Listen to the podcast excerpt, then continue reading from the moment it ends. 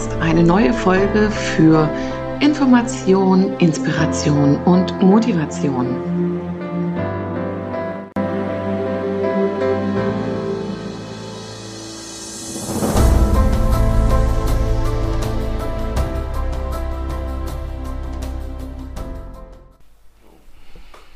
Hallo und herzlich willkommen zum Teil 2 des Podcasts Kriegskinder, Kriegsenkel und übertragene Traumata in der heutigen Zeit, also in Verbindung mit der heutigen Zeit, die Auswirkungen, ähm, meine Haltung und ähm, ja, was ich dazu zu sagen habe.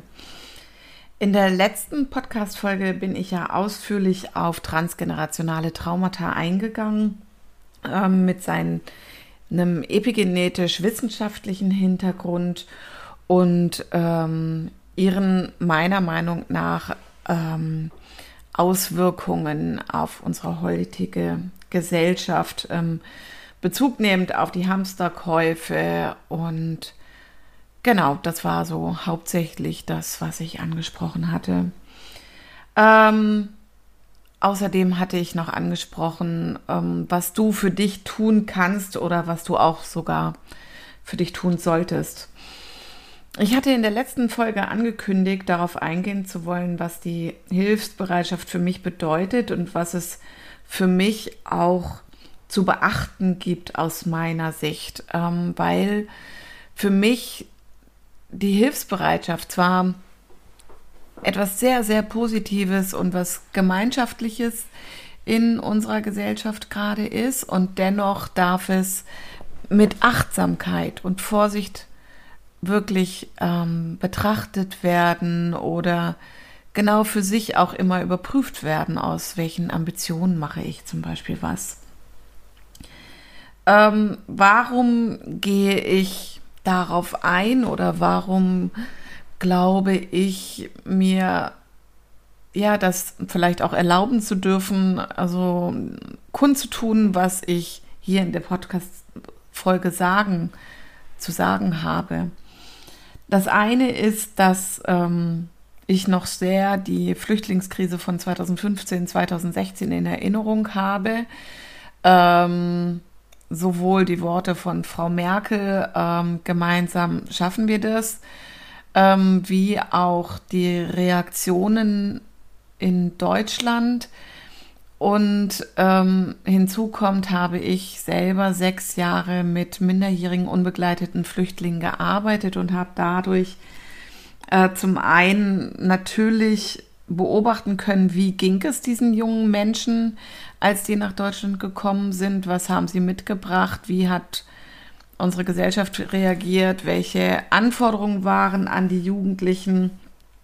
Ähm, ja, es waren damals andere Länder, die oder Menschen aus anderen Ländern und dennoch sind es Menschen mit Kriegserlebnissen der unterschiedlichsten Art und Weise aus Afghanistan, aus Somalia, aus Syrien ähm, hauptsächlich gewesen.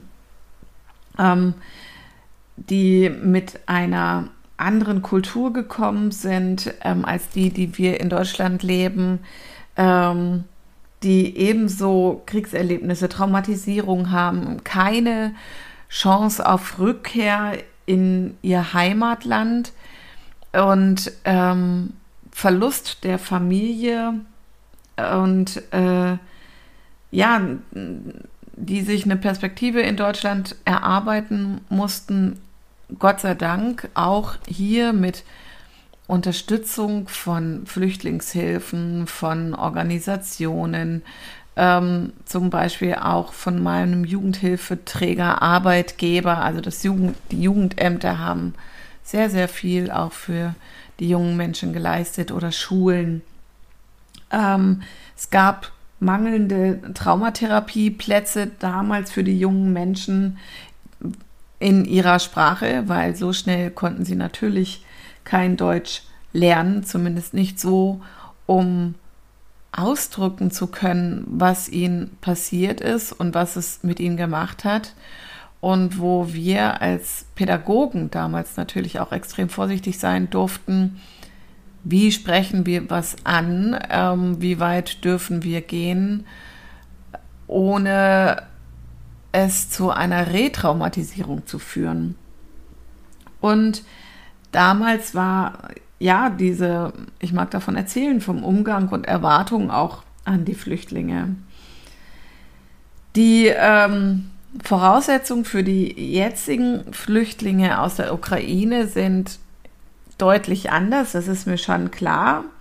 Und ähm, ich hatte gerade auch erst ein Gespräch mit einer Frau, ähm, die mit mir die Wingwave-Ausbildung gemacht hat. Und Wingwave und EMDR ist ebenso gut einsetzbar bei, ähm, Traumata, bei Traumata, um die zu bearbeiten ähm, wo klar deutlich wurde, ja, die, die ersten Menschen, die aus der Ukraine kamen, haben größtenteils noch gar kein Kriegsgeschehen so, wie ähm, wir es uns vorstellen, äh, mit Bomben, mit Alarm, mit also mit Toten, mit dem, wie heute Mariupol oder ähm, die anderen Städte in der Ukraine aussehen. Das haben Gott sei Dank die ersten Flüchtlinge, die in Deutschland angekommen sind, noch gar nicht so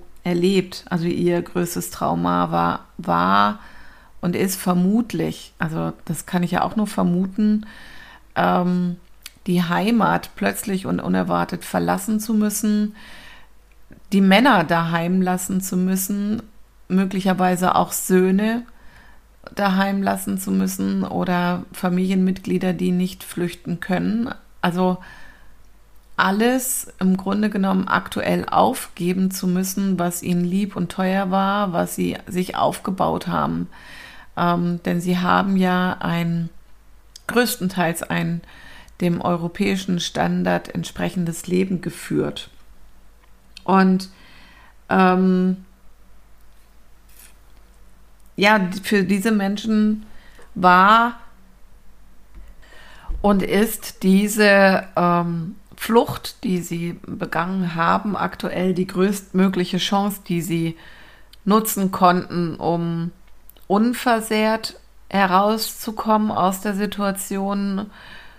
Ähm, auf jeden Fall gesundheitlich, also was, was die körperliche Gesundheit in Form von Kriegsverletzungen angeht. Ähm, psychisch möchte ich gar nicht in ihrer Haut stecken, denn ich selber habe eine solche Flucht Gott sei Dank noch nicht erleben müssen.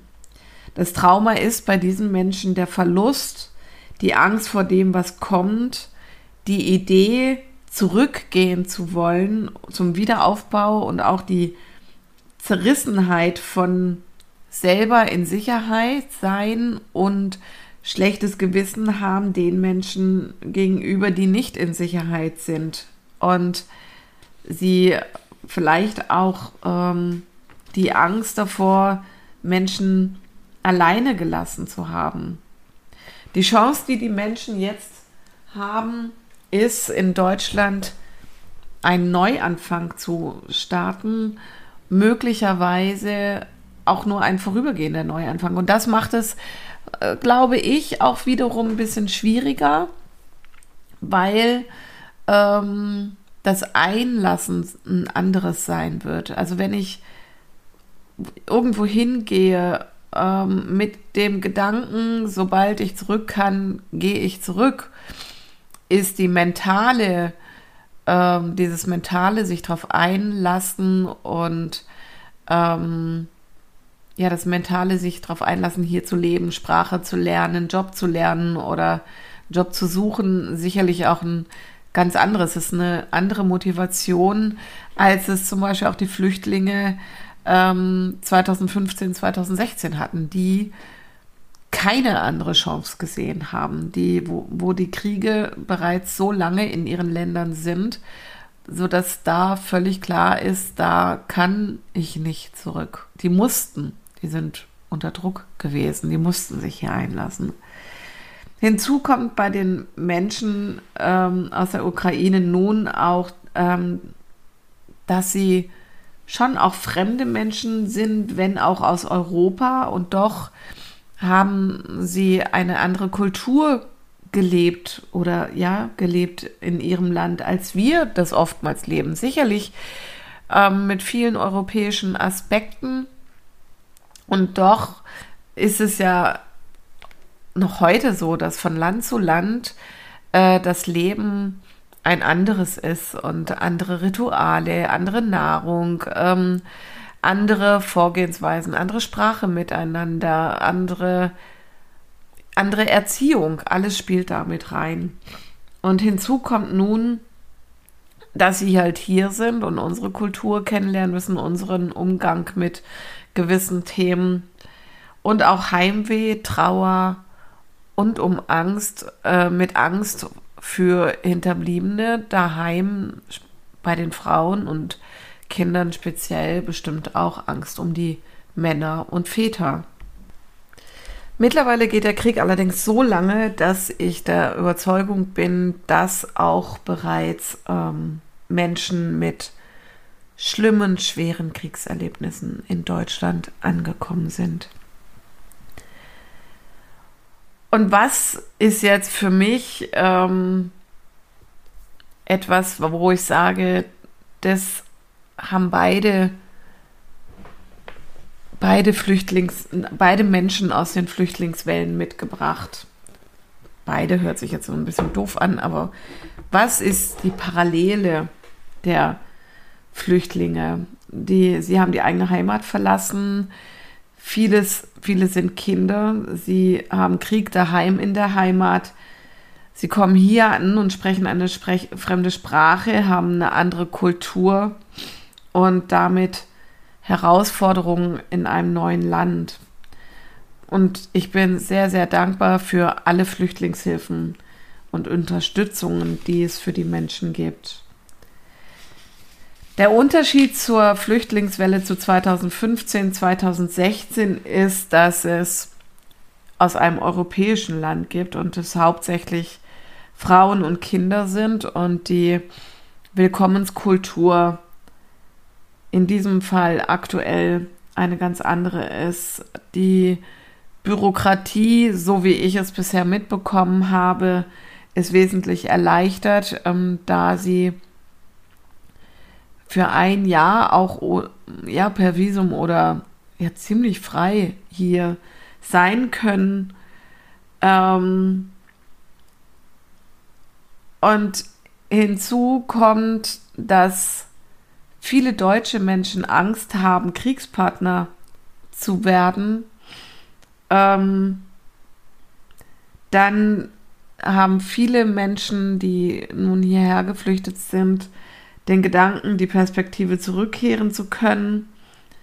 Viele deutsche private Familien und Institutionen nehmen Menschen auf und es gibt unterschiedlichste Kriegserfahrungen, die die Menschen jetzt mitbringen.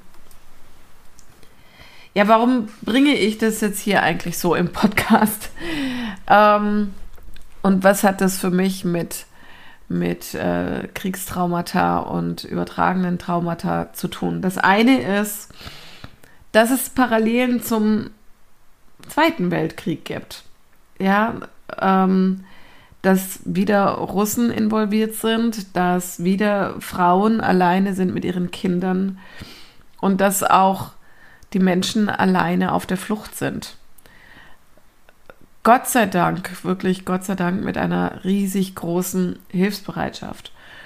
Und was ich auch wirklich gut finde, ist, dass es eine ganz andere Willkommenskultur ist. Denn sowohl im, nach dem Zweiten Weltkrieg wie auch in der Flüchtlingswelle 2015, 2016 war diese Willkommenskultur sehr gespalten. Ähm, nach dem Zweiten Weltkrieg war es auch so, dass osteuropäische Menschen ähm, nicht gerne in Deutschland gesehen wurden, egal welche Geschichte es ge gewesen ist äh, oder was sie hergeführt hat. Aber zu dem Zeitpunkt immer in Kriegszeiten oder Nachkriegszeiten sind natürlich alle Menschen traumatisiert und haben Angst, zu wenig zu bekommen, dass ihnen was weggenommen wird, dass sie nicht wissen, wem können sie vertrauen. Und wenn dann noch fremde Menschen ins Land kommen, ist es natürlich echt herausfordernd für die Menschen. Und ähm, 2015, 2016, als die große Flüchtlingswelle aus Syrien, Afghanistan, Somalia und anderen Ländern war, ähm, ist wiederum auch diese Angst gewesen, dass etwas weggenommen werden könnte. Und hinzu kommt, war damals halt die große Angst, weil es viele Männer gewesen sind, die gekommen sind aus einer ganz krass anderen Kultur mit ganz krass anderen Menschenbildern und Frauenbildern auch. Und da ist eine enorme Abwehr gewesen. Also ich weiß von mir, dass sich mein Freundeskreis durch die Flüchtlingswelle 2015, 2016 enorm aufgeräumt hat, weil ähm, damals Formulierungen in meinem Umfeld gefallen sind, die ich hier zum einen nicht wiederholen möchte und ähm, die ich echt schräg fand. Also das hat mich damals tief betroffen, zumal ich da dann bereits mit den jungen Menschen gearbeitet habe. Und ja, also ich habe immer gesagt, das war der herausforderndste Job, den ich je in meinem Leben gehabt habe. Die ersten zwei Jahre auf jeden Fall, solange die Sprache so fremd war, bis man einander die Kultur wirklich kennengelernt hat, die Wertschätzung füreinander. Und doch ist es mit die eine der großartigsten Zeiten und Lernerfahrungen auch in meinem Leben gewesen, weil ich von diesen jungen Menschen, die da aus Afghanistan, Syrien und ähm, Somalia gekommen sind, auch gelernt habe, was es bedeutet, wenig zu teilen. Und diese jungen Männer haben zum Beispiel eher mir was zu essen gegeben, bevor sie was gegessen haben. Also es war wirklich unglaublich, auch was für eine Dankbarkeit mir da begegnet ist. Ja, warum sehe ich es jetzt so kritisch an?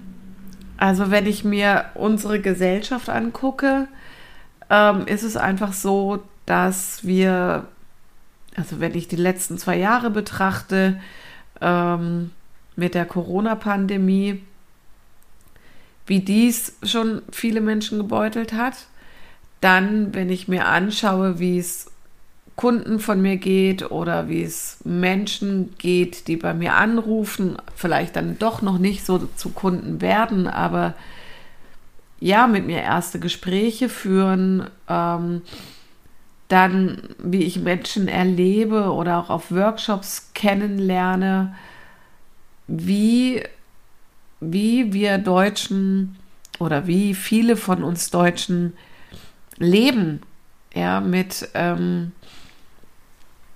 einem immensen Druck, immensen Stress, wenig Selbstfürsorge. Viele Menschen äh, achten hauptsächlich auf ihren wirtschaftlichen Standard, anstatt darauf zu gucken, dass sie eine psychische und physische Gesundheit haben. Und viele Menschen ich sage gar nicht, dass es in jeder Familie noch diese schweren Kriegstraumata aus dem Zweiten Weltkrieg oder aus den letzten 100 Jahren geben muss. Es gibt sicherlich viele Familien, in denen das auch gut aufgearbeitet wurde.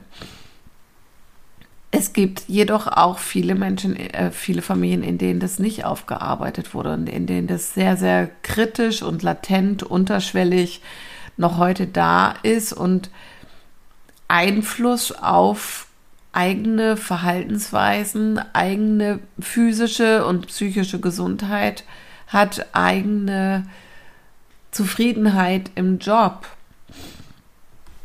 Entschuldigung, also ich habe Heuschnupfen und ähm, deswegen muss ich ständig zwischendurch Nase putzen. Ja, und ähm, also zum einen bin ich davon überzeugt, dass die Corona-Pandemie wirklich viele Menschen sehr gebeutelt hat und noch immer beutelt, ähm, da es ja auch berufliche Einschnitte aufgrund dessen gab.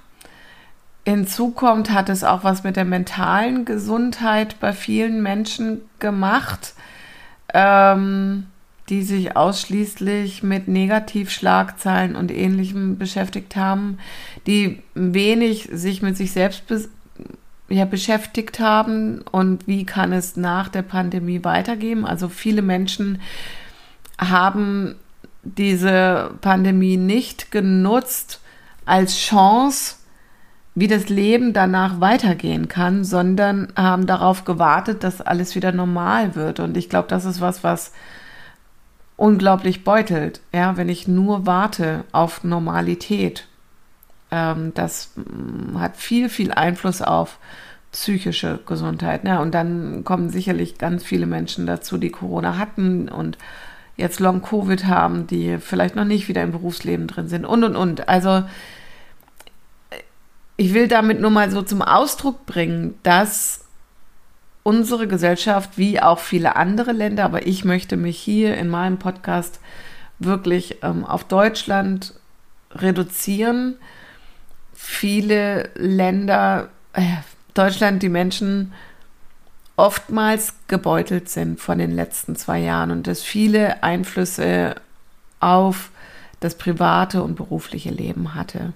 So und ähm, jetzt zum Ende, oder ja, die Pandemie ist ja offiziell noch nicht beendet, aber es äh, kommt jetzt eine neue Normalität, ähm, ist der Ukraine-Krieg ausgebrochen. So, und für mich ist es ganz arg wichtig, sich, dass die Menschen sich die Gedanken machen dazu, was ist meine Ambition, was ist mein Grund, ähm, weshalb möchte ich Menschen aufnehmen.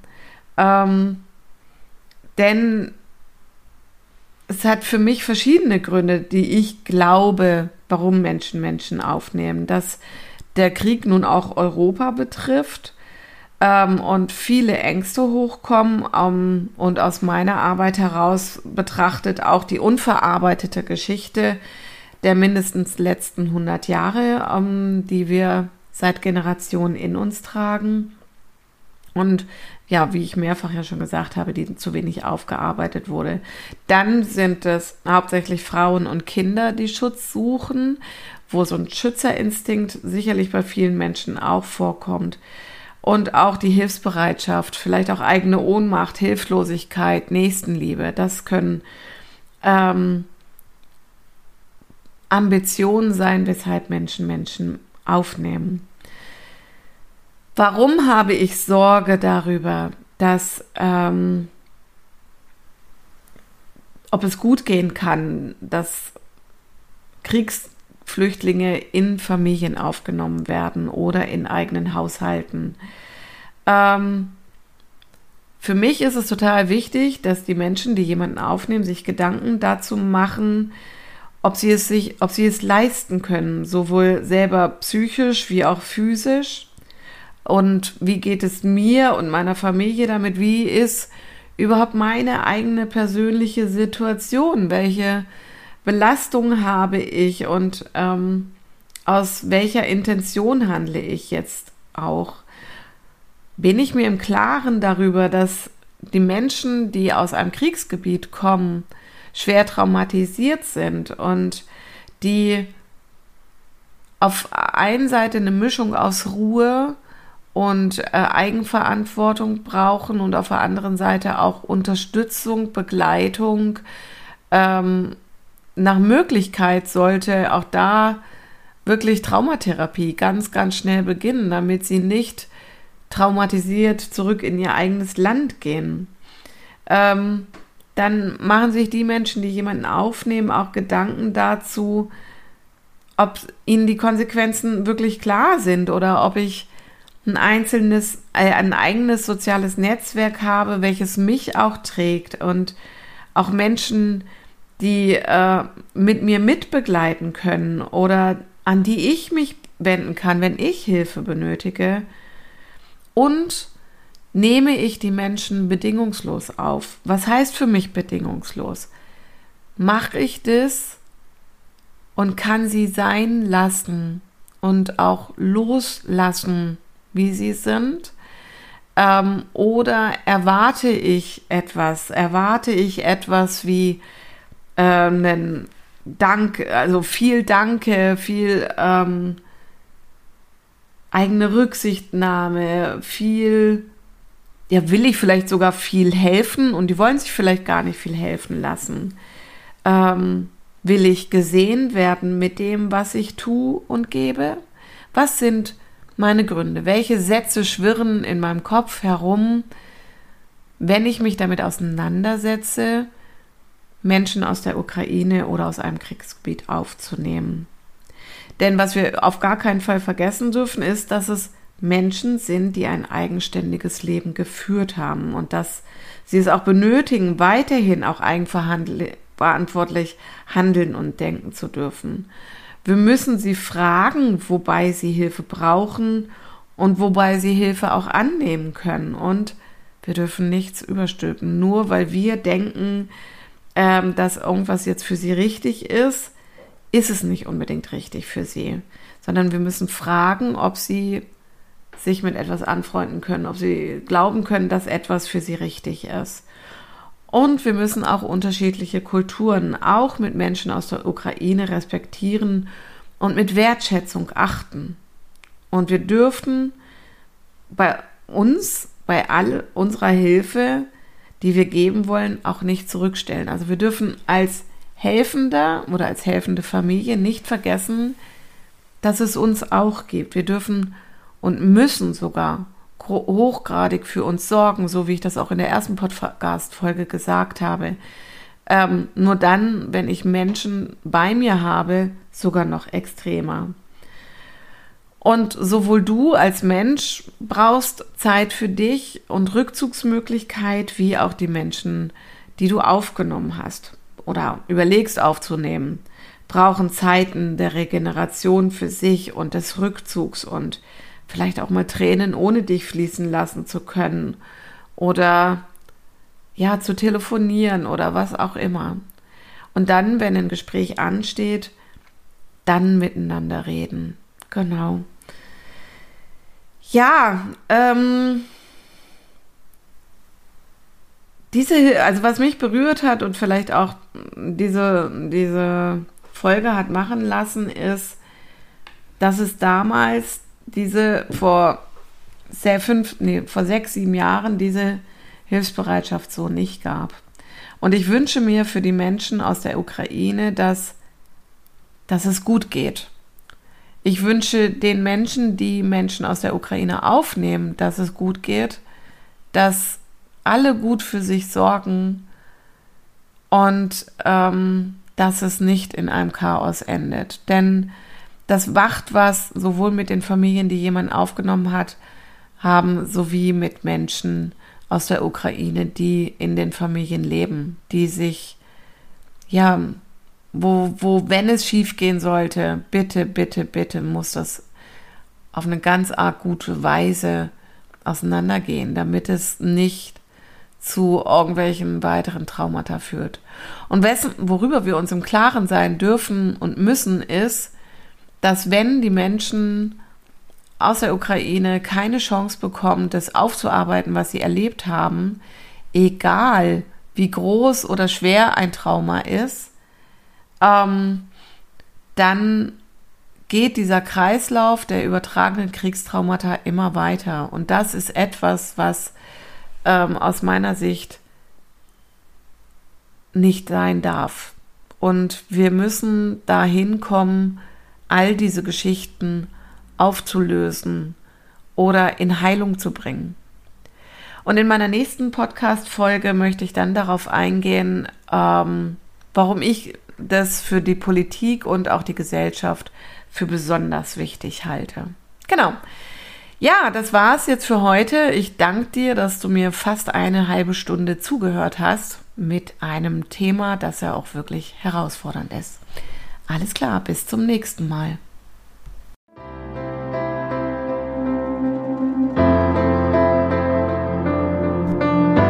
Das war's mal wieder für heute und ich freue mich bereits auf die nächste Folge. Bis dahin, eine schöne Zeit.